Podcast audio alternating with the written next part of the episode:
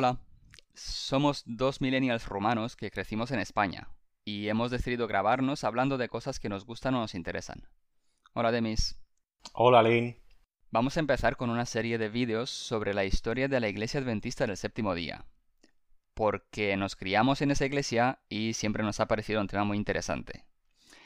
Eh, para quien le parezca aburrido el tema, en el futuro hablaremos también de otras cosas, si, es que seguimos haciendo esto y si es que nos escucha alguien.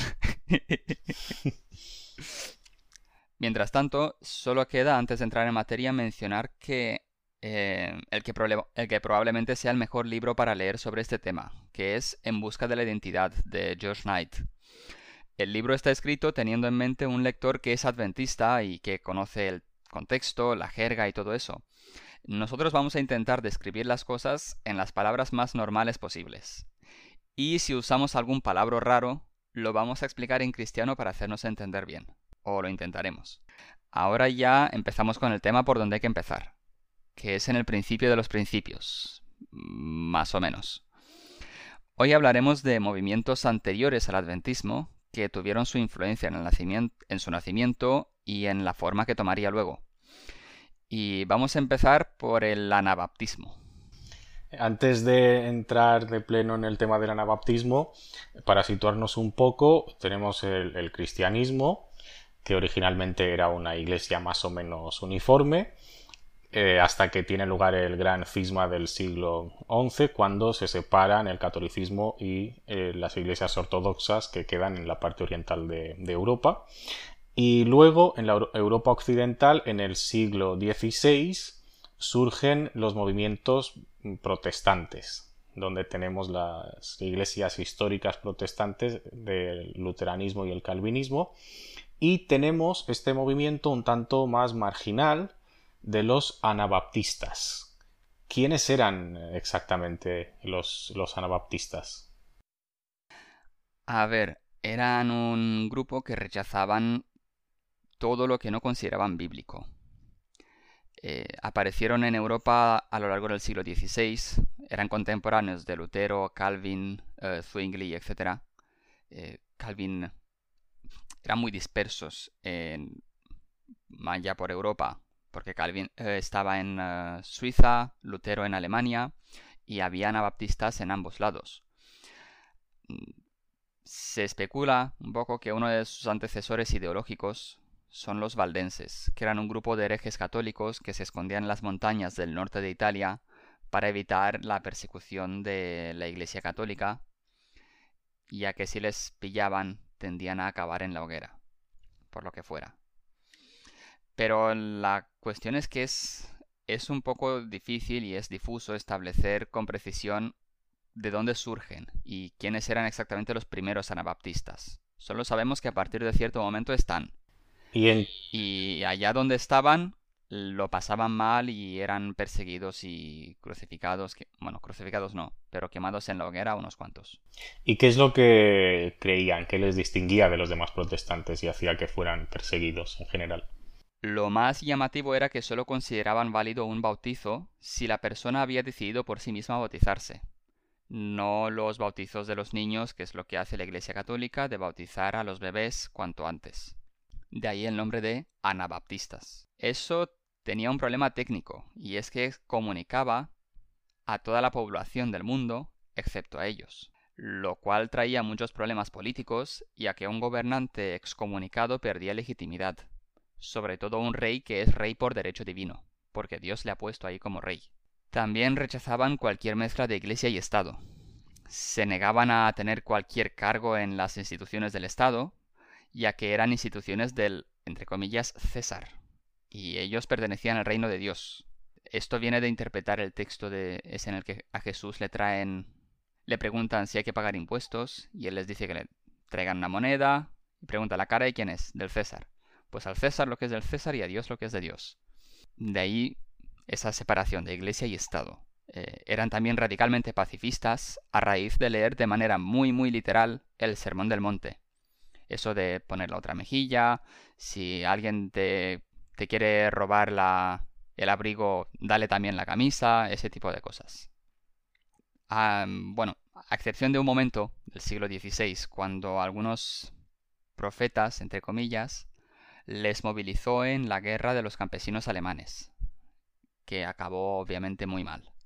Algunos de ellos predicaban también la sucesión apostólica, es decir, se consideraban herederos de una enseñanza verdadera que había sobrevivido en pequeños grupos separados de la iglesia principal durante toda la historia del cristianismo, mientras que la iglesia había, había derivado, había apostasiado, se había ido de las creencias originales en busca de poder político y económico y riquezas y esas cosas.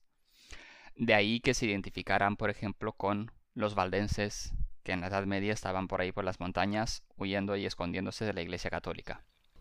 A mí personalmente me llama la atención que pese a que los anabaptistas eran el movimiento más marginal y más informal del protestantismo, eh, aportaron este concepto de separación entre iglesia y Estado, que luego se acabaría llamando secularismo y que sería tan importante en la historia de, Europa.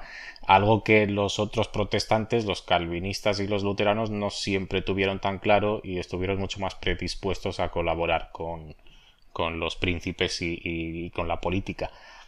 Aparte de esto, ¿hay algo más que crees que vale la pena mencionar sobre los anabaptistas?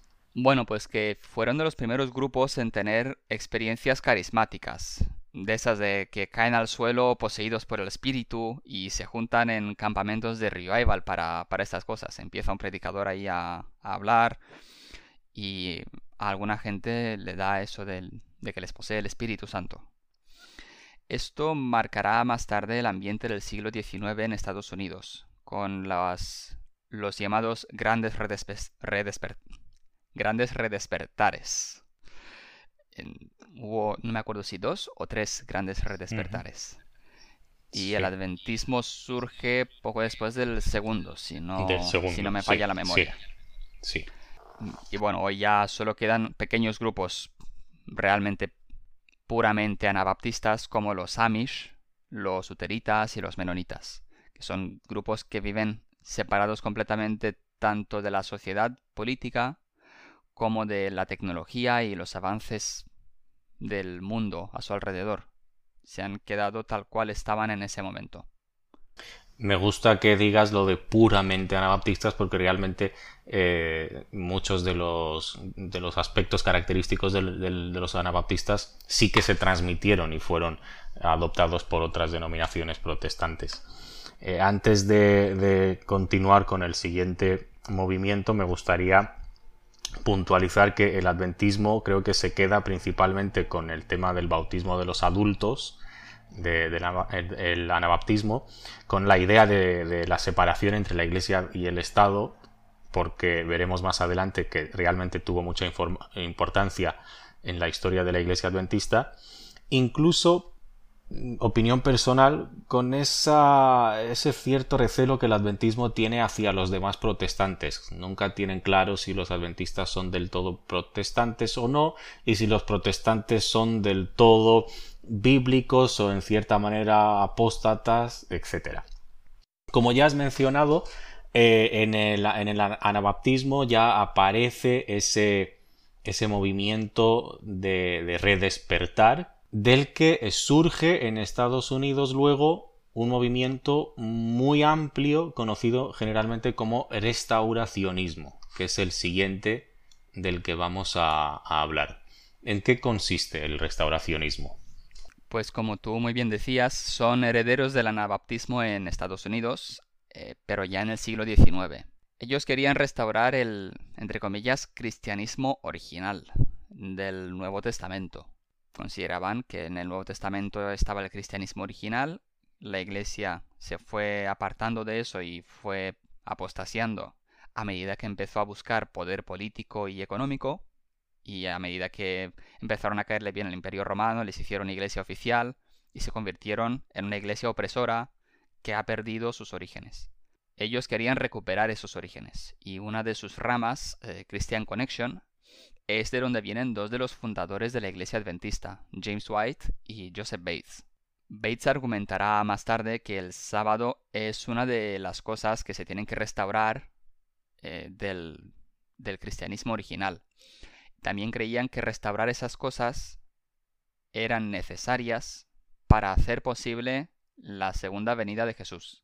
Joseph Bates y James White también traen ideas contra la Trinidad de su pasado en la Christian Connection, porque entre otras cosas en la Christian Connection consideraban que la Trinidad es un invento católico que no estaba originalmente en el Nuevo Testamento, sino que la Iglesia se lo inventó en el Concilio de Nicea en el 300 300 y algo.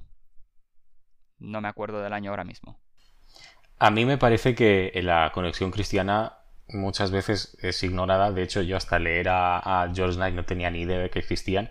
Y sin embargo, fue un movimiento muy, muy interesante y con muchísima influencia en el, en el adventismo.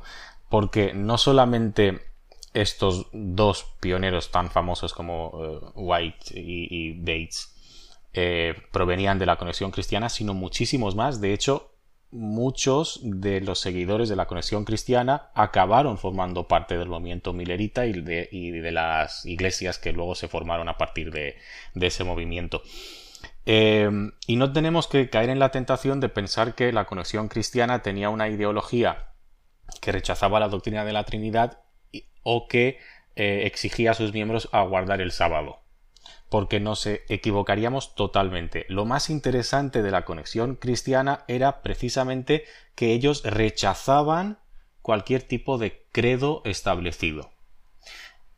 Y bueno, era como un, conjunto de personas que se reunían, que interpretaban la Biblia, que llegaban a sus conclusiones y seguramente la mayor influencia que ejerce la conexión cristiana sobre los primeros adventistas sobre todo fue esa convicción y esa decisión que ellos tenían de no tener un credo establecido y una doctrina formal. Aparte de lo del sábado, obviamente, que eh, llega por parte de Bates, que provenía de este movimiento. Y un detalle también que he leído por ahí es que eh, en la conexión cristiana eh, fue donde empezaron a tomar la comunión, la Santa Cena, cuatro veces al año o sea, de forma trimestral. Vamos a, hablar sobre otro de los movimientos que tuvieron muchísima influencia en la, eh, ideología adventista y para ello recordemos que antes hablamos sobre eh, la Iglesia Católica, la Ortodoxa y el protestantismo. Y dentro del protestantismo no mencionamos el anglicanismo, que también normalmente se incluye dentro de esa gran familia protestante. Y los dos siguientes movimientos que vamos a mencionar están directamente relacionados con el anglicanismo. Son, digamos, una especie de reformas del anglicanismo que surgen obviamente en Inglaterra. El primero de ellos sería el metodismo. Eh, ¿Qué era y qué sigue siendo el metodismo? Porque sigue siendo una de las principales iglesias protestantes actualmente. Era un movimiento muy evangélico, al que pertenecía eh, Ellen White, también una de las fundadoras de la Iglesia Adventista.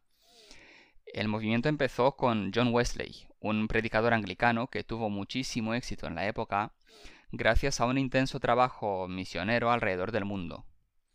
Venía a Inglaterra, predicaba por toda Inglaterra y recaudaba fondos que gastaba luego en irse por todo el mundo a predicar eh, en todas partes y reclutar gente para Cristo, por así decirlo. Aparte de, eso, ¿cuáles eran sus, convicciones específicas? ¿En qué creían exactamente? A ver, venían de una herencia puritana calvinista que era la de la predestinación. Calvin es el que había dicho que Dios ha predestinado a algunas personas a ser salvadas y a otras a perderse y que uno recibe el regalo de, de la gracia divina, de, del perdón de los pecados y de pedir, de sentir la necesidad de pedir el perdón de los pecados como un regalo de Dios. Y Dios ha predestinado a algunos a recibir ese regalo. El metodismo lleva la contraria a eso y propone la libre voluntad. Uno puede ser salvado si elige bien, o sea, uno tiene que decidir que quiere ser salvado y después ya pide perdón a Dios por sus pecados, Dios le perdona, etc. Esto resonaba muchísimo con los americanos, a los que la experiencia del día a día les decía que todo es posible si uno se lo propone. América, el país de las oportunidades, el sueño americano, etc. Los metodistas también enseñaban que Cristo murió por todos, no solo por los elegidos. y uno puede elegir aceptar ese regalo que Dios ha hecho a todo el mundo o rechazarlo. Es libre de hacerlo. Eh, también creen que el Espíritu de Dios intenta convencer a todos para aceptar la salvación y que uno, una vez ha pedido perdón por sus pecados, ha sido perdonado y, restaurado y ha sido salvado, puede desviarse y volver al mal camino. Y vuelve a necesitar pedir perdón, eh, arrepentirse de sus pecados, etc. Wesley, el iniciador del movimiento metodista, predicó la justificación por la fe hasta el punto de que se volvieron muy antinomianistas, es decir, muy opuestos al concepto de ley y obediencia. Eres salvado por la fe, no por lo que tú puedas hacer. Esto venía de Lutero. Se movían de dirección Calvin en dirección un poco más Lutero. uno no es salvado por hacer muchas cosas buenas, sino que eh, se le considera salvado porque Dios es muy bueno y no te tiene en cuenta eh, todas las cosas malas que has hecho. Wesley intentó compensar eh, este antinomianismo con el concepto de santificación, o el proceso de convertirse gradualmente en alguien más parecido a Jesús, en alguien más santo. Según Wesley, la conversión dura un momento, que es pedir perdón, arrepentirte y ya está. A partir de ahora estás limpio de, de culpa. Pero la santificación dura toda una vida. Estos conceptos se llamarán justificación imputada, o sea, se te imputa que ahora eres justo, y justificación impartida, o sea, que ahora participas de esa justicia ya en tu vida del día a día. Te comportas como tal, como una persona santa y buena. Y los vamos a llamar conversión y santificación gradual para, simplificar y porque nos parecen más descriptivos así. Conversión, decido convertirme al metodismo, cristianismo o lo que sea. Santificación gradual, me voy haciendo más santo a lo largo que avanzo en mi vida. Este es el lenguaje que Ellen White heredó y que usó después en sus escritos, eh, lo cual es un hecho muy importante posteriormente.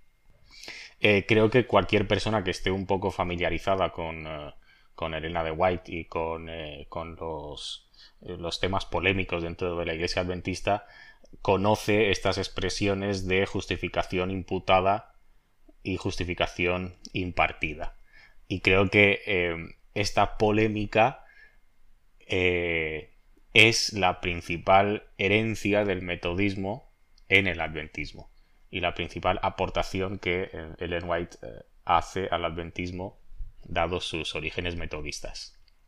Entonces un cristiano eh, se convierte, y esto ya le hace merecedor de la salvación, o necesita llevar a cabo esa santificación hasta un punto determinado o hasta una perfección absoluta e individual. Sigue sin estar del todo claro si con esto de la santificación los metodistas o Wesley entendía que se podía llegar a un estado de perfección de no volver a pecar más o no. A mí por lo menos no me queda claro. Y al adventismo parece que tampoco le haya acabado de quedar claro, ya que, como decías, este debate ha tenido muchísimo recorrido a lo largo de la historia del adventismo y aún a día de hoy sigue. Eh, el autor George Knight eh, dice que eh, el tema de la santificación en el metodismo es el concepto bíblico dinámico conforme al cual la vida cristiana es un crecimiento permanente hasta el estado de amor absoluto hacia Dios y hacia el prójimo. Pero yo creo que esta frase denota pues las convicciones propias del autor. Yo tampoco tengo muy claro qué es lo que entendía Wesley por santificación y hasta qué punto uno tenía que llegar a, ser santificado. Puede que Wesley mismo no tuviera, no lo tuviera claro. Una, una concepción fija y estática al respecto y que según en qué año estuviera hablando tuviese un entendimiento distinto. Sí. Y también cabe mencionar que aunque George Knight eh, es muy profesional, es un historiador muy respetado y hace lo posible por ser lo más objetivo posible. Sí. George Knight sí que cae solo en uno de los lados de este debate eh, específico. Exacto, exacto. Y eso queda también bastante claro en el, en el libro. Sutilmente, pero bastante claro. Sutilmente, o no tan sutilmente, pero queda claro cuál es su opinión al respecto en este exacto, Exacto, exacto, El siguiente movimiento que vamos a, tratar es el puritanismo, que surge en un contexto más o menos similar al, metodismo. Es otra de las reformas del anglicanismo, digámoslo de alguna manera. ¿Quiénes eran los puritanos? Un término muy, muy conocido, creo, hasta hoy en día, el puritanismo. Creo que para entender quiénes eran los puritanos hay que entender los orígenes de la iglesia anglicana. Algunos, la gente que ha estudiado esto, que, lo habrá visto en historia, sabrá que Enrique VIII se, separó de la iglesia católica, en parte por, por cuestiones teológicas y en parte porque no le querían dar un divorcio, y se montó su propia iglesia de Inglaterra. La base teológica sobre la que hizo esto era muy escasa y el entendimiento que él podía tener de la teología era relativamente superficial porque él tenía otros trabajos mientras que hacer, era el rey.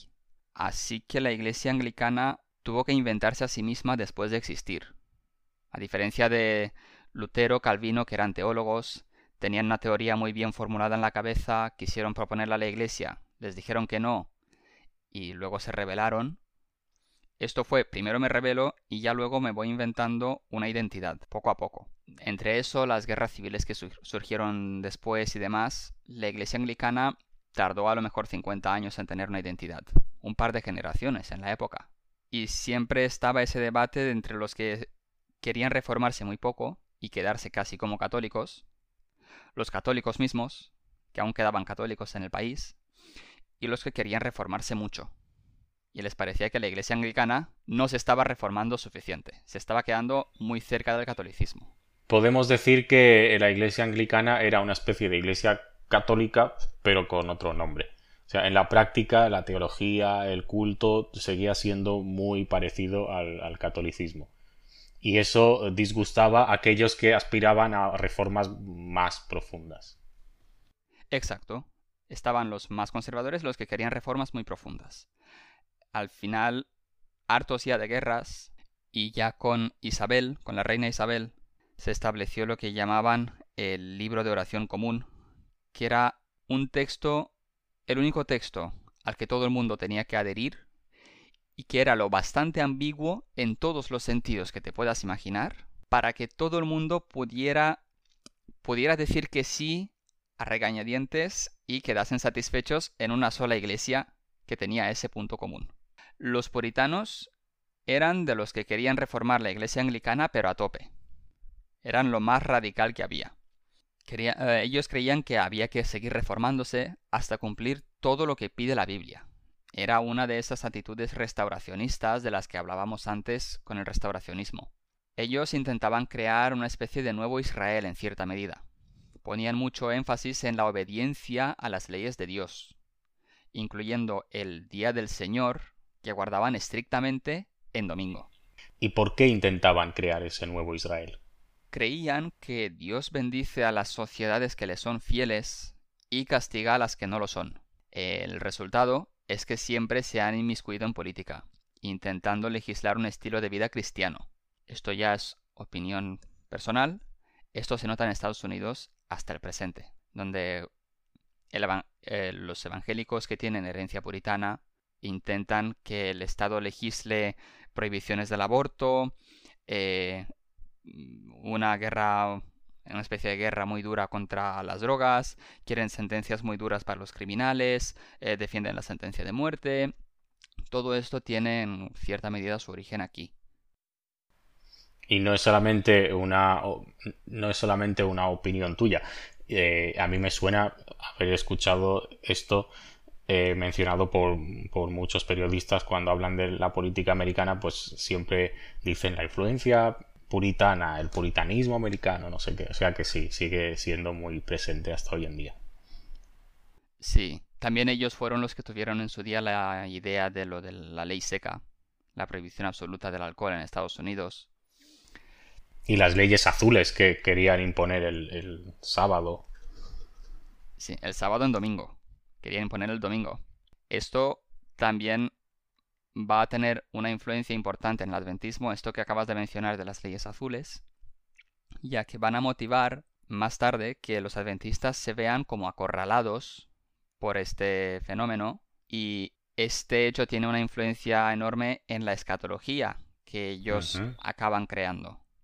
Aparte de todo esto, eran calvinistas, a diferencia de los anabaptistas y los metodistas que creían en la libertad del individuo, ellos eran calvinistas. Llegaron a Estados Unidos expulsados por los anglicanos en el siglo XVII, cuando jugaban un papel importante en el panorama político de la revolución y las guerras civiles inglesas con Cromwell y todo aquello. Esta experiencia inicial en la Revolución inglesa marcó su perspectiva política de la práctica religiosa. Tenían también una interpretación histórica de Daniel y Apocalipsis. El mundo tenía que pasar por ciertas etapas que culminan en una gran guerra contra el anticristo, al que identificaban con la Iglesia Católica y, la guerra tenía que ser con y el Imperio Romano o algo así. O sea, como que el anticristo era el, el añadido de la Iglesia Católica y el Imperio Otomano. Los fieles serían victoriosos y establecerían un reino divino que durará un milenio. De ahí el milenarismo, del que hablaremos en un momento. Esto viene de un texto del Apocalipsis, que habla de un periodo de mil años, en el que los justos reinan con Jesús o algo por el estilo. Y cada uno interpreta ese texto de una manera bastante distinta. Otro elemento importante en este escenario era que habría un gran redespertar religioso antes de todo esto, y los judíos se convertirían al cristianismo en masa. Hay un sector conservador del Partido Republicano en Estados Unidos, cuya base de votantes son las iglesias evangélicas americanas, de esto que hablábamos antes, cuya política externa, sobre todo en lo que concierne a Oriente Medio, se sigue modelando a partir de estas expectativas apocalípticas hasta día de hoy. Y esto es un factor determinante, y esto no es solo opinión personal, sino también la de muchos analistas, de que es un factor determinante en el apoyo prácticamente incondicional que Estados Unidos tiene hacia Israel que eso no afecta tanto al adventismo, que es de lo que estamos hablando, pero sí al mundo en general de manera bastante importante. Sí, y, bueno, eh, define un poco lo que fue el puritanismo, la influencia que sigue teniendo hasta hoy en día. Eh, un detalle que a mí me parecía interesante era que, eh, como todos los demás, pues ellos insistían en la necesidad del estudio personal de la Biblia y debido a eso tuvieron una gran influencia en el establecimiento de instituciones educativas, porque era necesario que la gente recibiera educación para ser capaz de leer de forma personal la, Biblia. Y luego, eh, la influencia que tienen los puritanos sobre el adventismo, pues creo que ha quedado bastante claro el tema de de los diez mandamientos y, el sábado, que en oposición a ellos los adventistas escogen el, sábado y no el domingo, eh, esa interpretación historicista de las profecías que sigue vigente en el adventismo hasta hoy en día, y aparte el puritanismo se caracterizaba por un culto muy simple, muy austero y muy formal, y creo que el adventismo conserva eso sobre todo eh, pues eh, en, el adventismo rumano, digamos, por ejemplo, a diferencia de, los adventistas de otros países. Y tampoco celebraban las fiestas que eran típicas de los demás cristianos. Ellos rechazaban la celebración de esas fiestas, algo que muchos adventistas, en función de, los, de lo conservadores que sean o no, eh, siguen rechazando hasta hoy en día. Es verdad, hubo un momento, no me acuerdo si esto fue en Inglaterra o ya en Estados Unidos, en el que prohibieron la Navidad. Literalmente prohibieron la Navidad. De ahí que se ganaran en el, en el lenguaje popular puritano, es una palabra casi despectiva que pinta a alguien que es muy estricto y es como una especie de Grinch que odia la Navidad. Y en gran parte se debe a eso, a que literalmente prohibieron la Navidad por ser, según ellos, una especie de fiesta pagana y que no es bíblica, por tanto hay que prohibirla. Es un argumento que tú y yo creo que hemos escuchado muchas veces. O sea, nos, resulta muy familiar. Sí, lo hemos escuchado literalmente en personas de carne y hueso. Eh, de hoy, del siglo XXI. También tenían un estilo de vida muy austero. Eh, predicaban el, en evitar todos los gastos superfluos, vestirse de manera muy, sencilla, evitar los lujos. Eso tuvo también su influencia en el estilo de vida adventista posteriormente. Eh, y esto ya es una curiosidad que te puede sorprender. Pero, al contrario de la acepción típica de los puritanos, de gente sin vida sexual, ellos tenían una vida sexual muy activa. Tanto que en las comunidades puritanas una mujer podía exigir el divorcio si su marido no la satisfacía en la cama. Esto ya es una curiosidad que creo que a más de uno le hará bastante gracia. Hasta ahora hemos estado mencionando distintos movimientos que pertenecen al ámbito del cristianismo, pero hay otra corriente eh, filosófica europea de la época, no cristiana, que tiene también una relevancia significativa y una influencia importante en, eh, en el adventismo, y es el deísmo. ¿Qué era el deísmo? Era la creencia de que hay un Dios pero es distante y ausente. Algo así como el relojero que creó el mecanismo del mundo inicialmente le dio cuerda y después lo dejó funcionando. Todo es racional, no se cree en milagros ni en lo, sobrenatural de la Biblia. La autoridad última es la razón. Mm, había importantes personas que eran deístas, una de las más famosas era eh, Jefferson, eh, uno de los fundadores de Estados Unidos que tenía la famosa Biblia Jefferson, una copia personal de la Biblia en la cual había eliminado todos los milagros y quedaban solo las cosas estrictamente explicables naturalmente y de los evangelios le quedaban las predicaciones de Jesús pero ningún milagro. Para él eso era lo más puro del cristianismo, aquello que concordaba con la razón. No todos los deístas eran como Jefferson, había distintas ramas dentro del deísmo. Y no era un movimiento organizado como tal. Simplemente era una corriente filosófica que muchos incorporaban en su filosofía personal. Pero era una cuestión de carácter personal que además en la época no se podía expresar muy muy abiertamente por razones obvias. Mm, era algo demasiado cercano al, ateísmo, a no creer que hay un Dios, y mucha gente se lo guardaba para sí misma. Aparte de, Jefferson, había eh, muchos otros fundadores de los Estados Unidos como eh, Franklin o, Washington que también eran deístas. Y esto me recuerda al argumento que muchas veces se, utiliza para decir que eh, los Estados Unidos tienen el cristianismo como base fundamental, pero en realidad los fundadores de los Estados Unidos no eran cristianos, eran deístas. Y, muchos de los valores y los principios de los Estados Unidos eh, derivaron de, estos valores y convicciones deístas. Cierto.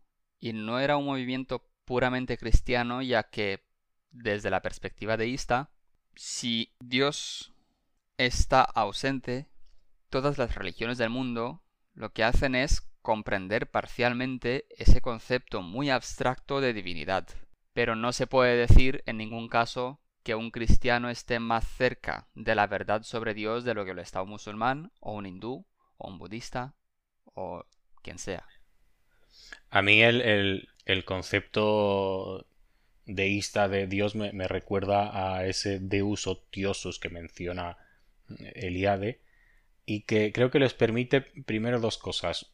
Eh, uno, eliminar a, Dios de todas las miserias que pasan en el, en el mundo, pero conservando al mismo tiempo el creacionismo, es decir, damos un sentido a nuestra existencia porque nos ha creado Dios, venimos de un sitio, sabemos de dónde venimos, de la creación, Dios nos ha creado, pero al mismo tiempo no tenemos esa polémica de si Dios interviene en el mundo y si interviene por qué pasan tantas cosas malas y por qué Dios no evita tal y cual, ellos se ahorran toda esa polémica. Dios los ha creado y ya nos ha dejado a, nuestra a seguir según unas leyes razonables. Y luego el creer que Dios es, está ausente de la creación les permite ser racionales o, apostar por, por, por, la razón. Esto el, el cambio que esto supone básicamente es que la Biblia deja de ser la verdad absoluta y la razón humana se convierte en, eh, en, la autoridad absoluta. Y entonces ellos se permiten subordinar el texto a la razón y no al revés, no eh, la razón al, texto bíblico. Cierto, esto va a ser importante para el desarrollo de la, de la política estadounidense. La única fuente de, de autoridad es la voluntad del pueblo expresada en la Constitución. Y no hay ninguna no hay ningún rey al que Dios haya dado en posesión esa tierra al contrario de lo que ocurría en las monarquías europeas, donde al fin, cuando escarbas debajo de todas las teorías políticas, estaba esa monarquía que viene de un origen divino, o supuestamente divino. Ellos como eran una república, ¿con qué autoridad el presidente y el Congreso hacen leyes y por qué iba a tener que obedecerlas? Pues porque el pueblo los ha elegido para hacerlo y lo hacen en interés del pueblo. Eh, y el país tiene que funcionar en beneficio de los ciudadanos y no en beneficio del gobernante. Es muy lógico cuando lo dices, muy razonable. Ahora, en su momento, esto era revolucionario. El deísmo lo estamos mencionando porque tiene una importancia en la historia del adventismo, ya que el adventismo surge a partir del movimiento que inició William Miller. William Miller empezó como deísta. Y es un personaje clave del que vamos a hablar en el próximo episodio, todo el episodio.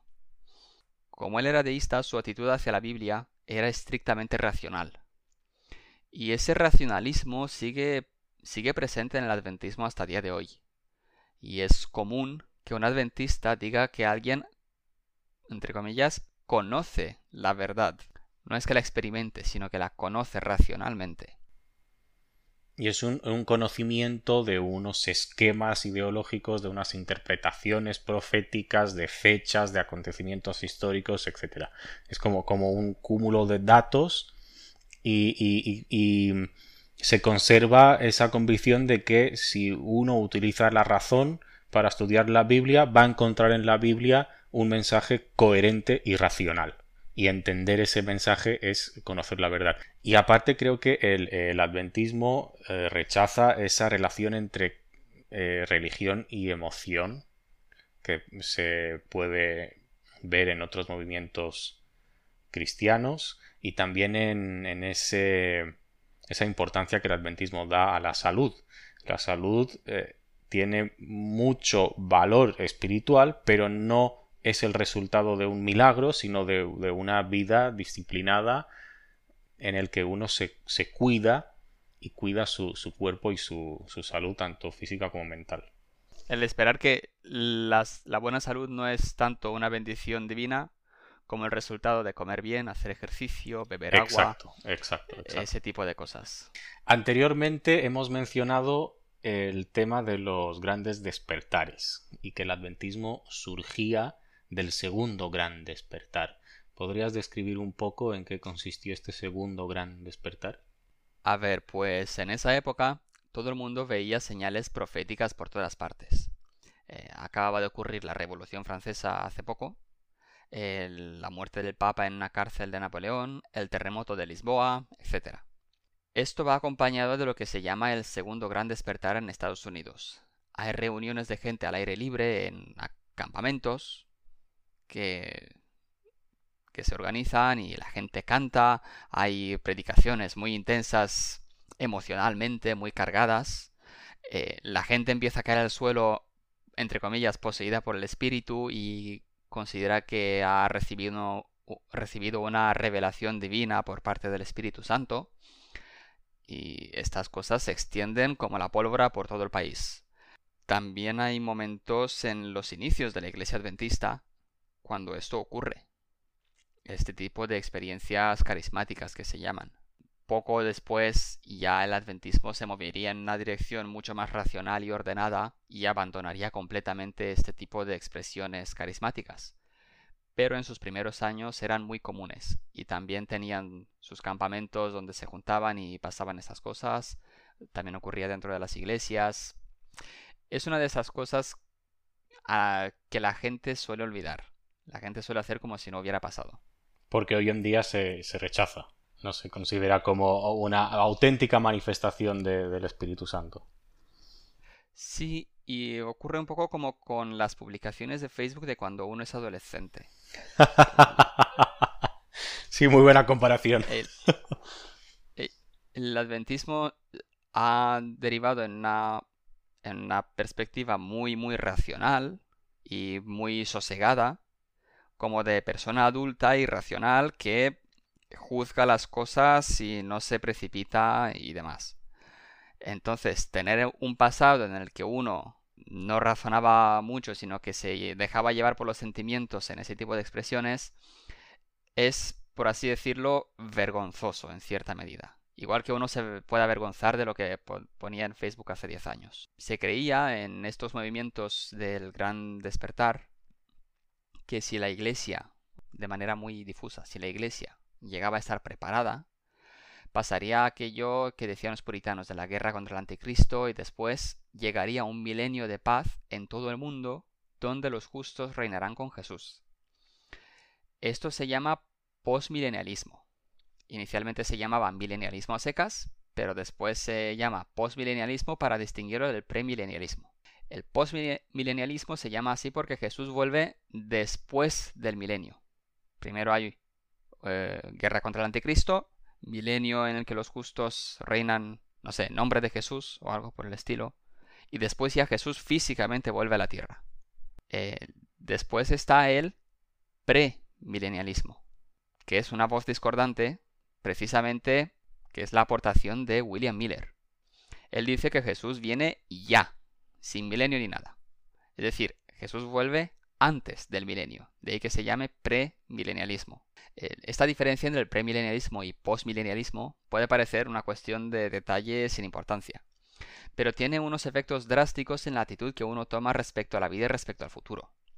Si uno cree que vamos a tener ahora un pequeño tiempo de dificultad, guerra contra el anticristo y demás, y después vamos a montar aquí un reino de Dios que va a durar mil años, uno tiene una perspectiva hacia la vida de planificar muy a largo plazo de ir ya creando este país a imagen y semejanza de ese reino de Dios para que pueda ser el reino de Dios. Y aquí yo creo que eh, podemos eh, mencionar el por qué los puritanos, por ejemplo, insistían en eso de restablecer eh, el nuevo Israel, o por qué los metodistas tenían esa vocación de, de cambiar el mundo, porque eran postmilenialistas, es decir, creían que Cristo vendría después y primero tendrían que llegar a ese mundo ideal durante mil años. Sí, no estoy 100% seguro, pero si tuviera que apostar, apostaría a que Wesley mencionaba a menudo ese versículo que está en Mateo 24, donde Jesús dice algo como que el Evangelio será predicado a todo el mundo y entonces llegará el fin. Entonces, él tenía el deber de predicar el Evangelio a todo el mundo, en todas las partes del mundo. De ahí todo su, todo su esfuerzo por eh, transmitir sus predicaciones alrededor del mundo y hacer esos viajes misioneros. Y el, efectivamente esto motivaba en gran parte la actitud de los puritanos de inmiscuirse en política y querer establecer ese nuevo Israel. El premilenialismo, en cambio, dice que Jesús viene ya y todo lo que nosotros estamos haciendo ahora no tiene ninguna importancia. Igual que, en Juego de Tronos, que vienen los caminantes blancos y todo, todas las guerras entre las casas no tienen importancia, porque los caminantes blancos vienen a por todos. Aquí lo mismo, eh, según William Miller, Jesús volvía en 1843-44, eh, así que eh, estar invirtiendo dinero, estar haciendo negocios, todo esto es inútil estar legislando y construyendo a largo plazo, ¿para qué? Si, si va a ser destruido en breves. Esto es una actitud radicalmente distinta respecto al futuro, muy, muy improvisada. Fomenta también esa actitud de predicar muy intensamente, de hacer esas misiones misioneras, porque Jesús vuelve ya y se lo tengo que contar a todo el mundo. Y gasto todos mis ahorros en contárselo a todo el mundo. Y esa es además, hablaremos de William Miller en detalle en el próximo episodio, hablaremos solo de él básicamente. Eh, pero una de las cosas que están claras es que él no era un charlatán que intentaba timar a alguien. Porque después de todo aquello, él no, no acabó siendo rico. De hecho, él se gastó todo lo que tenía en lo que estaba convencido de que tenía que contar y de lo que tenía que hacer, que era gastárselo todo en eh, imprimir panfletos y cosas y repartirlos por ahí y en viajar y contarlo en todas las iglesias donde le dejaran hablar y no aceptaba donaciones para sí mismo de ninguna manera. Todo aquello muestra de alguna manera que él no, no fue un timador. Como mucho se timó a sí mismo en la misma medida en la que, en la que a los demás. Que eso también ocurre muchas veces en, en la historia con estos predicadores que predican el fin del mundo y demás. Muchos de ellos están francamente convencidos de lo que dicen. Y para mí, por lo menos, esa es una prueba de que están convencidos. No de que tengan razón, sino de que están convencidos de lo que están contando. ¿Lo dejamos aquí?